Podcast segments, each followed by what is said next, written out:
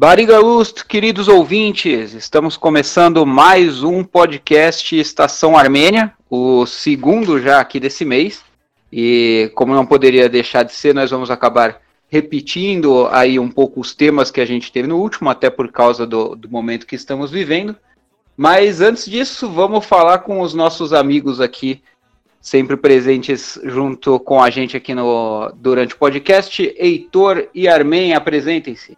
Fala Marcelo, tudo bem? Amém, como estão? Todos em casa, espero, todos lavando as mãos e cuidando dos seus.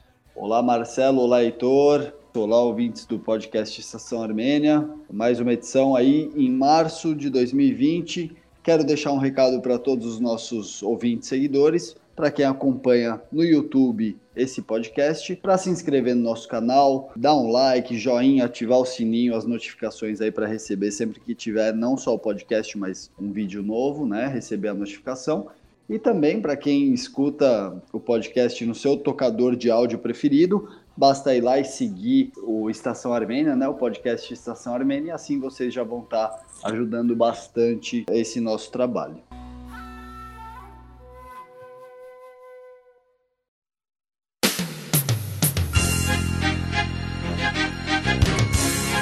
Bom, vamos começar então o bloco para falar dele, né? O mais falado aí das notícias. Só antes da gente começar a falar, só fazer aqui um parênteses. É, eu sei que o ouvinte já deve estar um pouquinho de de saco cheio de ouvir falar de coronavírus, de Covid-19 e de, de tudo que tem a ver com isso, mas não tem muito como a gente fugir desse assunto, né? O que está acontecendo agora, tanto no mundo quanto no Brasil também, e na Armênia também, como é de se esperar. A gente tem feito, eu não comentei no último podcast, porque tudo que eu prometo ou que qualquer um promete nos podcasts aqui, não acontece, então eu nem comentei, mas desde que começou a quarentena, pelo menos daqui do, do Canadá, a gente tem colocado um post de notícia no portal todo dia, que é um negócio que o portal já não via aí há alguns anos, né? Que é justamente para ajudar, para ter alguma coisa para fazer aí dentro de casa, a gente está contribuindo aí com conteúdo para internet. Eu tento fugir do tema coronavírus. A gente tem muita coisa que a gente não abordou nesse meio tempo. Hoje saiu aí um post de, da questão de almoçar, que foi uma discussão bem forte lá na Armênia no ano passado e a gente acabou não noticiando. Mas eventualmente não tem como a gente fugir totalmente do tema, até porque é o que está acontecendo. Se a gente se propõe a ser um portal de notícias, a gente tem que noticiar aquilo que está acontecendo. Mas uh, tá dando certo, todo dia um post novo no portal aí. Acompanhem também estaçãoarmênia.com.br. Para a gente começar a falar agora sobre o coronavírus, vamos primeiro dar uma olhada de quem está lá dentro na Armênia. A gente recebeu aqui um áudio do nosso amigo Pedro Boocian, está falando como que está a situação lá em Erevan. Vamos dar uma escutada e depois o Heitor vai atualizar a gente aí com alguns números mais recentes. Aqui é Pedro Bogossian, eu tenho 34 anos, sou historiador e antropólogo. E estou falando de Yerevan, na Armênia, e vou falar rapidinho como é que está a situação aqui em relação ao Covid-19.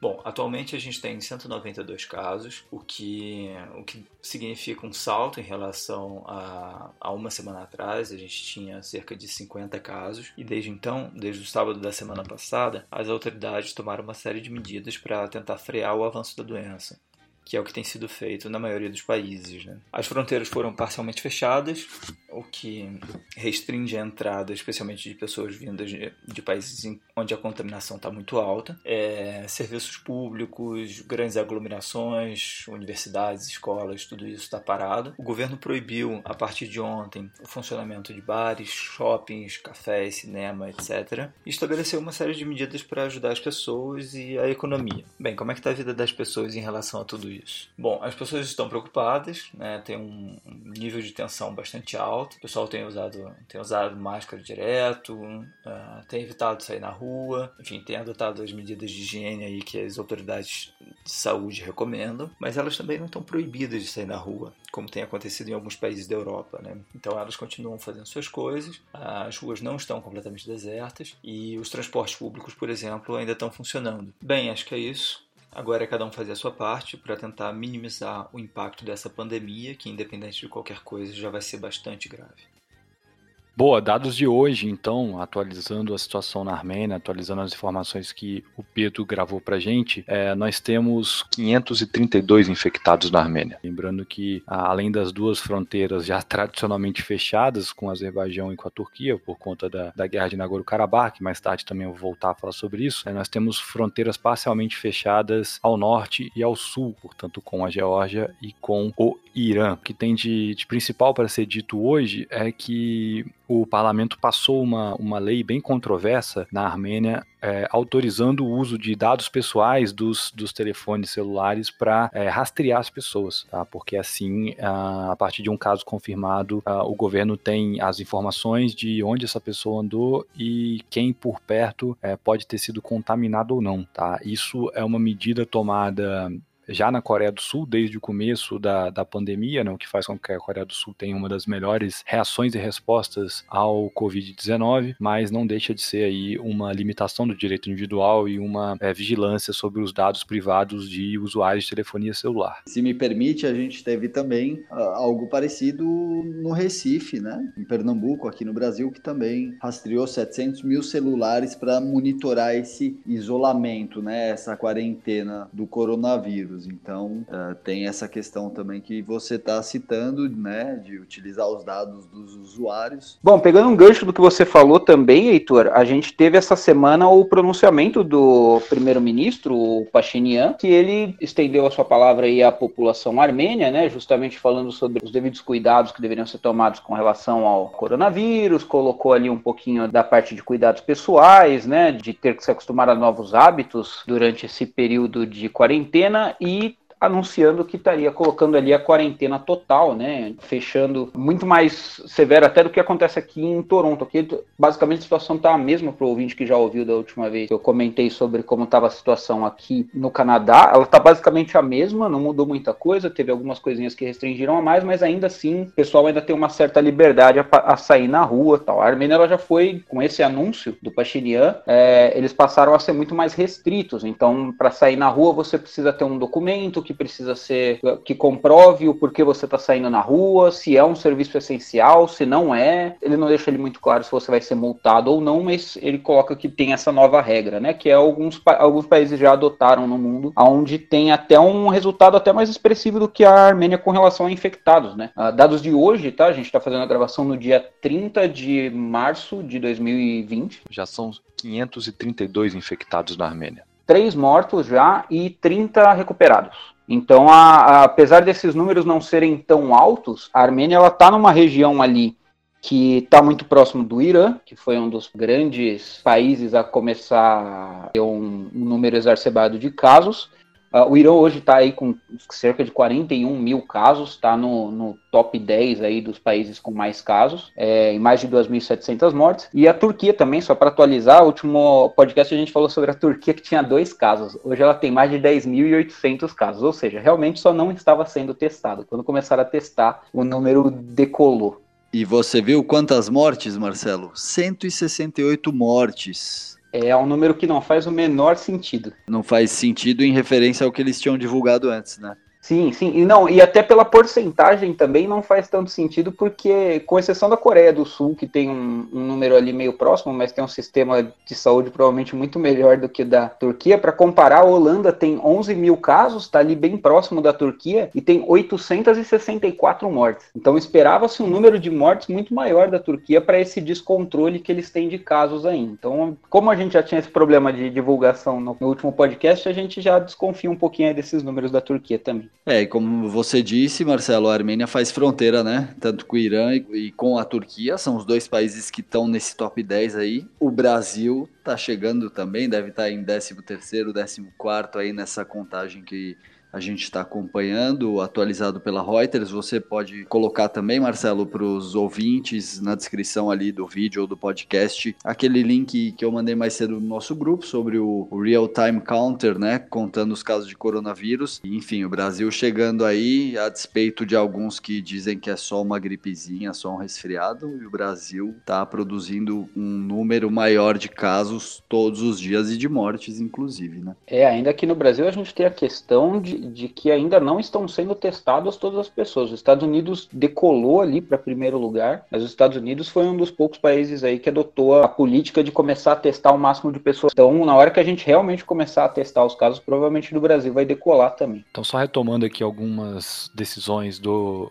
governo da Armênia recentemente. Hoje, o primeiro-ministro anunciou, através da sua é, ministra do Trabalho de Assuntos Sociais, que qualquer trabalhador que tenha sido despedido do seu emprego entre o dia 1 de janeiro desse ano e o dia 13 de março é, vai receber uma ajuda de um salário mínimo, o que dá 68 mil drams, certo? Ah, isso em dólares atualmente seria 138 dólares, tá? E ah, isso também se aplica a pessoas que têm um salário, que tinham um salário, melhor dizendo, inferior a 500 mil drams, certo? E no caso de mulheres grávidas que estão desempregadas também, ou elas desempregadas ou seus maridos perderam o emprego, também a, essa ajuda vai ser aplicada. Então é uma maneira aí de distribuição de renda no momento delicado. E sempre lembrando aí que na Armênia nós temos muitas pessoas que vivem com menos, famílias inteiras que vivem com menos de 100 dólares por mês. Então parece pouco uh, essa, esse salário mínimo, essa ajuda do governo, mas para muita gente significa a sobrevivência é, ao longo dos próximos meses. E para a gente pensar também, né, a gente fala de por que, que a Armênia está tomando medidas tão drásticas né, na, na questão de segurar o pessoal para não sair na rua sem ter a permissão, tá, mesmo tendo menos de mil casos. Primeiro, a gente tem que lembrar que a Armênia é um país pequeno, com uma população pequena, então é, mil casos na Armênia é bem diferente de mil casos no Brasil. Mas, ao mesmo tempo, tem a questão também de que o grupo de risco aí desse coronavírus são pessoas com idade avançada e com problemas de saúde ou respiratórios. Então a gente está falando da, da idade avançada, a gente já tem um, um, índice legal ali na Armênia, né, de, de amostragem de pessoas. Se a gente for colocar então o pessoal que fuma, basicamente não sobra ninguém lá na Armênia que não esteja fora do grupo de risco. Talvez por isso essa, esse de preocupação. E para o ouvinte que está escutando o podcast ter uma noção, para quem não conhece, a Armênia é um dos países onde mais se fuma tabaco no mundo, né? Já que você falou sobre isso e e, e, os fumantes fazem parte desse grupo de risco, independente da, da idade, né? É, em termos de restrição, a polícia, pelo menos em Yerevan, tem restringido as pessoas e abordado-as se elas estão na rua sem ter uma, uma desculpa aparente ou um motivo aparente, né? Então tem aí essa ação também da, das forças policiais para evitar que as pessoas se desloquem, porque como é, os amigos lembraram, né, a Armênia tem uma população é, fumante muito alta, né, seja homens ou mulheres, e uma resistência muito grande a abandonar certos hábitos, né, como por exemplo do cigarro, fumar em lugares fechados, ou mesmo beber e dirigir e tal. Então vocês podem imaginar imaginar, mais uma vez ouvinte que não, não conhece, não conheceu a Armênia, né, pode imaginar o que, que é para essa população e para essa cultura é uma determinação de ficarem presos em casa porque eles podem ser acometidos por um vírus ou por uma doença que eles não conseguem enxergar muito bem e entender muito bem. Né? Então é, a polícia vai precisar ser bem enérgica aí na, na restrição das pessoas nas principais cidades da Armênia. E já está sendo, inclusive, não só nas ruas, né, Heitor? Porque se nós formos ver o que aconteceu na Armênia, Armênia, uh, existem restrições até para o que vai ser postado na internet. A polícia está indo atrás de não só meios de comunicação, mas como de internautas, uh, pessoas físicas que estão postando informações uh, que são consideradas como incentivo ao pânico, né? Então a polícia já tem feito esse trabalho. A Armênia está aí nesse estado de emergência contra o coronavírus, primeiro dia de lockdown agora. Então a, a população realmente está um pouco apavorada. Então,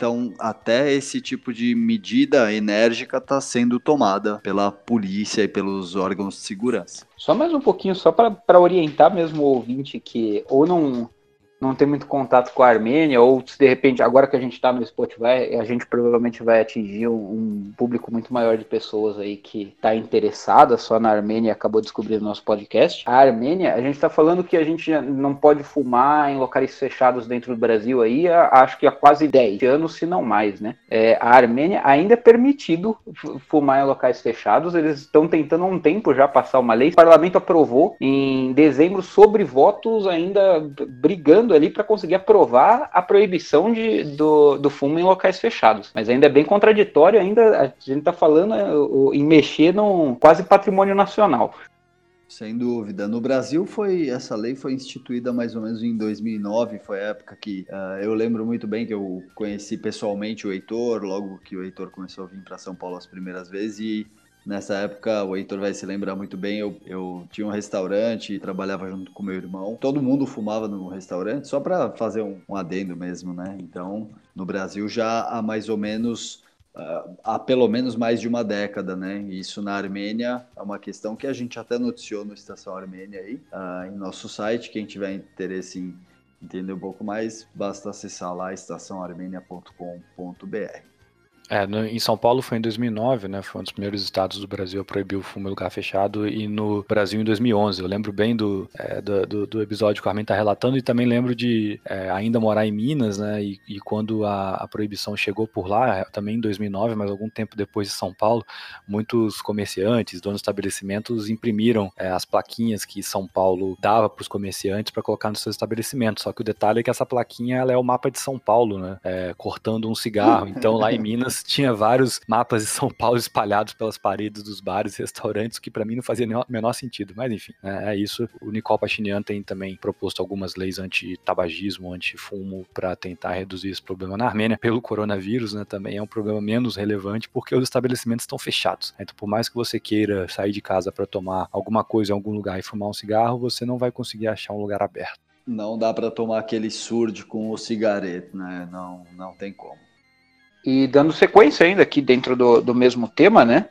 A gente recebeu a notícia agora de que nesse domingo, agora dia 29 de março, o político franco-armênio Patrick Devedian, ele faleceu decorrente do, do coronavírus, né? Ele contraiu o coronavírus e acabou falecendo. Já tinha algumas outras doenças também, assim como grande parte dos, das vítimas né, do, do coronavírus, o que não quer dizer, esse é o maior problema do pessoal que anda negando cientista, né? Não quer dizer que o coronavírus não mata, não é porque a pessoa tem outra doença aí contraiu o coronavírus e morreu de coronavírus, que coronavírus deixa de ser importante. E se você tiver condição de atleta, isso não quer dizer que você também está livre do coronavírus. Haja vista, as Olimpíadas foram canceladas, então. Exatamente. canceladas não, se me permite. Adiadas. Só... Adiadas, exatamente. Exato. O, o Devediani já tinha confirmado que ele tinha vírus, o, contraído o vírus no dia 26 também desse mês, né? Foi hospitalizado, na época até mandou um tweet dizendo que já agradecendo todo mundo que estava desejando melhoras a ele e que ele já estava estável, mas acabou que nesse domingo ele, o quadro dele acabou piorando. O Devediani não é só um descendente de armênio francês e só por isso que ele é importante para a Armênia. Ele não, ele defendia também, ele foi importante na, na defesa das causas armênias, principalmente dentro da França. E ele teve um papel aí decisivo na, no reconhecimento do, do genocídio armênio pelo governo francês, né? Então ele, ele realmente era ativo ali em trazer as questões armênias em pauta dentro da França. Ele era uma figura importante ali para os franco-armênios. E ele também foi conselheiro próximo do ex-presidente francês, né, Nicolas Sarkozy, desde os anos 90 e também ele foi um dos ministros encarregados pela implementação do plano de recuperação francesa, né? Então, o Devedian aí ele foi inclusive lembrado com com palavras como um homem corajoso totalmente dedicado à sua cidade. Isso foi o Gerard Lecher, né, o presidente do Senado francês, que expressou com grande tristeza a perda do Patrick Devedjian.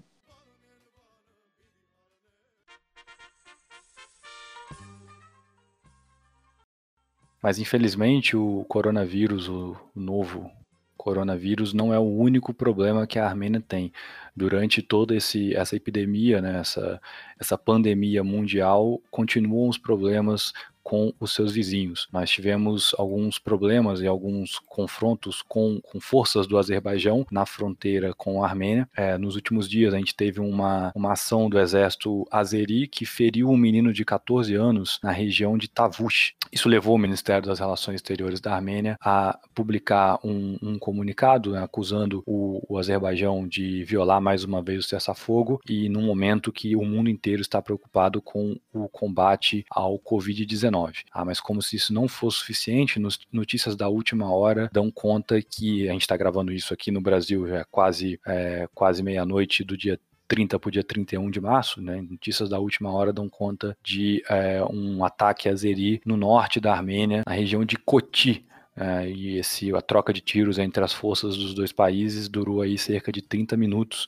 É, algumas contas do Twitter estão noticiando e cobrindo esse, esse ataque. É interessante dizer que a novidade é, desse, desse ataque é que não acontece na região de Nagorno-Karabakh, né, mas sim ao norte, na fronteira direta entre Armênia e Azerbaijão. Então, é mais uma questão que tem que ficar de olho. É, sobre isso eu queria te perguntar, Heitor, porque nunca o Azerbaijão acho que agrediu a, a Armênia, porque tanto que a guerra mesmo congelada aí com cessar-fogo desde 94, a guerra de Nagorno-Karabakh, uh, nunca houve um ataque direto à Armênia, né? Porque a Armênia era um aliado de Artsakh, né? De Nagorno-Karabakh. Sim, é o que a gente consegue ver aqui, pelo menos as informações iniciais, né, são tweets da última hora, então a gente sempre é, tem a informação um pouco prejudicada pelo, pelo calor da, da pauta, né, são que são, são troca de tiros né, de militares dos dois lados. Então é, a gente não tem notícia ainda de é, uma entrada efetiva de tropas do Azerbaijão ao território armênio. Isso não.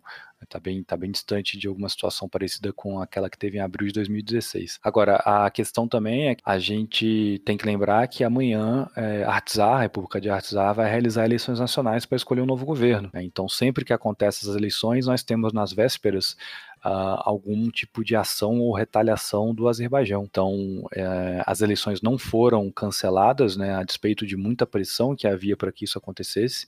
Muitos observadores internacionais estão cancelando as viagens, muitas comitivas e, e delegações não vão a Artsar, né, o que também é prejudicial para a qualidade do, do pleito. É, eu mesmo tive duas vezes lá como observador internacional, uma vez em 2015, outra vez em 2017, e Uh, estou vendo aqui colegas e organizações que, que eu conheço uh, cancelando a viagem. Então, isso pode, essa, esse ataque do Azerbaijão ao norte da Armênia também pode ser visto como um, uma retaliação às eleições que vão acontecer amanhã. Algumas notícias também que foram postadas por agências de notícias do, dos governos é, da Armênia e de Nagorno-Karabakh mostram as, as sessões eleitorais sendo é, esterilizadas, desinfetadas, com é, funcionários trabalhando todo é, vestidos de, de, de, branco, né, de, da cabeça aos pés cobertos para evitar o contágio, alguma coisa, e até o momento nós não temos notícias de casos de coronavírus em Artsar, mas como os colegas comentavam antes, né, a gente tem um problema de, de testagem e notificação em vários países do mundo. Né? Então, se nós temos é, poucos testes sendo feitos né, na, no Brasil, na Turquia, que são países economicamente relevantes no, no mundo, né, pensem vocês a dificuldade que é testar alguém em Artsar. Então, não termos casos lá não significa que nós não tenhamos a doença. Um dos primeiros lógico a responder, né, além do, do próprio Azerbaijão, foi a Turquia, com o Ministério das Relações Exteriores já divulgou uma nota já oficial dizendo que não reconhece como eleições legítimas, é, com um grande parceiro deles que é o Azerbaijão do Grupo de Minsk, que a gente sabe muito bem que não é só a questão entre Turquia e Azerbaijão não é só o Grupo de Minsk, mas enfim, é, já era esperada essa reação. Só para a gente comentar um pouco mais de como funciona o sistema político lá em Artsakh, é, Artsakh fez o caminho contrário da Armênia, né? A Armênia tinha um sistema presidencialista, passou para um parlamentarista, e Artsakh tinha um parlamentarista, agora passou para um, um presidencial. O presidente atual de Artsakh é o Bako Sarrakian. Ele foi eleito em, ainda em 2007, quando ainda era parlamentarismo. O mandato dele era, na, na época era de cinco anos se reelegeu em 2012, então mais cinco anos, e em 2017 foi quando o Artsá mudou o sistema político deles, então aí na época foi uma eleição indireta para manter ele por mais três anos, porque a próxima eleição seria feita em 2020. Então o país estaria se preparando para fazer a primeira eleição direta com um novo sistema presidencialista em 2020, e então ele se manteve, é por isso que ele acabou ficando aí 13 anos no poder. Teoricamente, pela, pela lei, ele poderia até se, se candidatar, mas ele preferiu não se candidatar, porque, até porque 13 anos no poder já está bastante tempo. E assim como o ex-presidente da Armênia, o Sérgio Sarkisian, o próprio Bako Sarrakian, ele também é um herói de guerra, da guerra de Nagorno-Karabakh, e o Heitor pode falar melhor sobre isso, já que ele esteve lá algumas vezes, uh, e eu acho que ele não quis cometer o mesmo erro que o Sérgio Sarkisian, que apesar de tudo, ainda tinha apoio de parte da população e quando perdeu houve toda aquela revolução, né? E que nós vimos. Então acho que o Baku também, uh, em Artsakh as coisas são um pouco mais democráticas, né, Heitor? Você pode dar um panorama geral para o nosso ouvinte? É, o que aconteceu é que quando teve a chamada Revolução de Veludo, né, o Nicole Pachinian assumiu o poder, por pouco não aconteceu algo semelhante é, em Artsar, né? Então o, ba o Bako conseguiu é, se manter no poder conseguiu fazer ali é, uma série de negociações, de acordos com os seus opositores e ele é, se manteve à frente do governo da, da pequenina república é, anexa à Armênia e provavelmente parte desse acordo era deixar o poder agora em 2020 nessas eleições. Então acredito que seja por isso também a resistência em adiar essas eleições. Resistência que pode ser também é, não só por parte do, do próprio governo de, de Artsar, para dar o seu é, trâmite democrático aí, continuar seguindo a vida normal dessa república autoproclamada, mas também dos seus opositores que podem ter receio de que uma nova eleição não seja convocada. Então, a situação em, em, em Artsar é, é saudável do ponto de vista do funcionamento das eleições, de como que as coisas são organizadas e de é, como que o sistema eleitoral funciona por ali, mas também a gente gente tem que pensar nisso na, na realidade do, do, do sul do Cáucaso, né, numa realidade muito autoritária, militarizada, e uh, entender que qualquer tipo de, de, de percalço ali é muito perigoso para a garantia da democracia na região.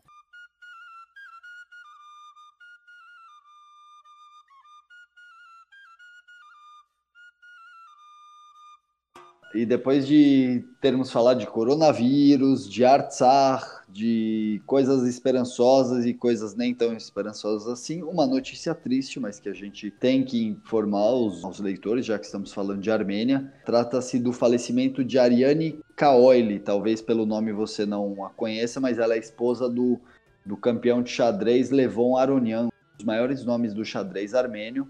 Ela faleceu hoje, dia 30 de março, num hospital em Yerevan. Ela tinha 33 anos, estava internada desde o dia 14 de março no Astrik Medical Center, na capital armênia. Infelizmente sofreu um acidente de carro na própria Yerevan, num cruzamento onde ela colidiu com uma coluna de apoio de uma ponte e desde então ela estava internada e o falecimento foi confirmado hoje, a morte dela, dia 30 de março. Ariane também era enxadrista, tendo recebido também o título de mestre internacional pela FIDE, pela Federação Internacional de Xadrez, além de ter vencido diversos campeonatos. Uh, Levon e Ariane haviam se casado em 2017 e, inclusive, o casamento foi noticiado e fotografado por pelos meios de comunicação da Armênia e internacionais, porque realmente o Levon Aronian é uma personalidade aí do meio enxadrista mundial e fica aqui, ficam aqui as nossas condolências e sentimentos pela perda do, do Levon, um grande nome, um grande herói armênio aí do xadrez. Levon Aroniak a gente pode considerar aí um dos maiores é, nomes atuais de qualquer esporte na Armênia, né? Acho que tem ali o Meritarian também no futebol que tem um bom destaque, mas o Levon acho que tem um status de popstar entre os esportistas maior do que qualquer outro lá na Armênia, né, Armin?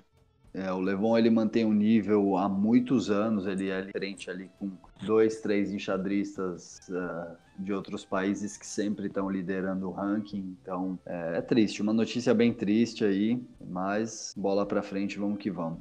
Aproveitando, levando, lembrando o ouvinte que está interessado em saber mais sobre a história do xadrez na Armênia, tem um, tem um explica específico sobre o. E é isso, quem se interessar, o Marcelo é o cara linha de frente do Explica, essa série de vídeos do Estação Armênia, idealizada pelo próprio Marcelo. Louvável atitude aí que traz bastante informação sobre o mundo armênio para os nossos leitores, para quem conhece a gente. E vou aproveitar essa deixa também para fazer mais um pedido. É, quem estiver assistindo ao podcast no YouTube, ouvindo e assistindo no YouTube, e puder fortalecer a gente, se inscrever no nosso canal, dar um like no vídeo, ativar as notificações justamente para a gente ter um suporte legal e chegar cada vez mais longe. E para quem também escuta o podcast Estação Armênia no seu tocador de áudio favorito, nos ajuda também se uh, se seguir o nosso programa ali, classificar, dar uma nota para gente, compartilhar o programa com seus amigos. E é isso, o recado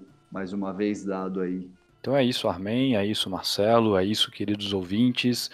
Lembrando para vocês tomarem as precauções devidas, lavarem as mãos, cuidarem é, de vocês, da, dos seus familiares, evitarem sair de casa, mesmo que seja para comer aquela deliciosa esfirra armênia. Então, lembrando, os principais restaurantes armênios de São Paulo estão com delivery. Então, o Carlinhos, Efendi, a Ieran, o Narra, Dosa, o Samarri Gastronomia, todos os restaurantes de São Paulo estão entregando em casa. Então, procure saber, procure as redes sociais desses restaurantes, é, peça aí a sua comida armênia favorita na sua casa para você não correr risco nenhum de contaminação por esse vírus, por essa doença que está, infelizmente, no nosso dia a dia. É isso mesmo, aproveitar que ninguém está saindo de casa, ninguém pode sair de casa, tem que respeitar essas recomendações médicas aí da OMS, do Ministério da Saúde. Realmente não vamos fazer nenhuma loucura, só sai de casa para o que for estritamente necessário e aproveitar esse momento, né, que tá todo mundo com as portas fechadas, vamos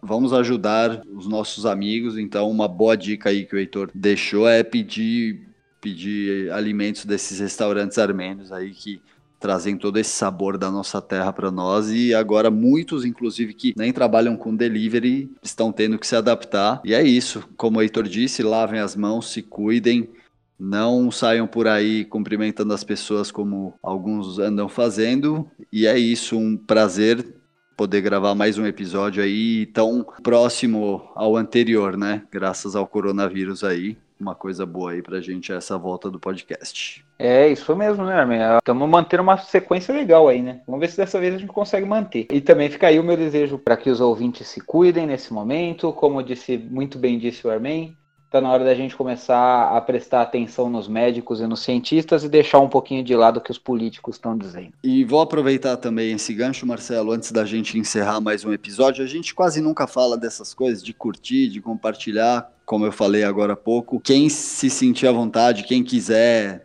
trazer mais assuntos para a gente debater aqui no, no podcast Estação Armênia, sugestão, crítica, uh, elogio, se você quiser falar com a gente pode mandar mensagem pelos nossos canais. Marcelo, qual é a forma mais efetiva do leitor, seguidor ou ouvinte falar com a gente? Os dois principais canais, que na verdade estão agora comunicados, né? Zuckerberg fez a comunicação entre os dois, então para a gente a gente recebe do mesmo jeito, é a mensagem no Facebook ou a mensagem via Instagram. Os dois caem na mesma caixa para a gente ali, fica bem fácil de responder. É, mas, lógico, a gente está sempre de olho em tudo. Via e-mail lá no portal você consegue contatar a gente. Você pode comentar se você está ouvindo aqui dentro do portal Estação Armênia, né, no estaçãoarmênia.com.br. Você pode comentar também na caixa de comentários aqui embaixo. Se você está ouvindo nas plataformas, não tem como você comentar, mas visita lá. Tanto o nosso Facebook quanto o nosso Instagram é arroba Estação Armênia, Estacal Armênia, né? Sem, sem acento e sem o cedilha.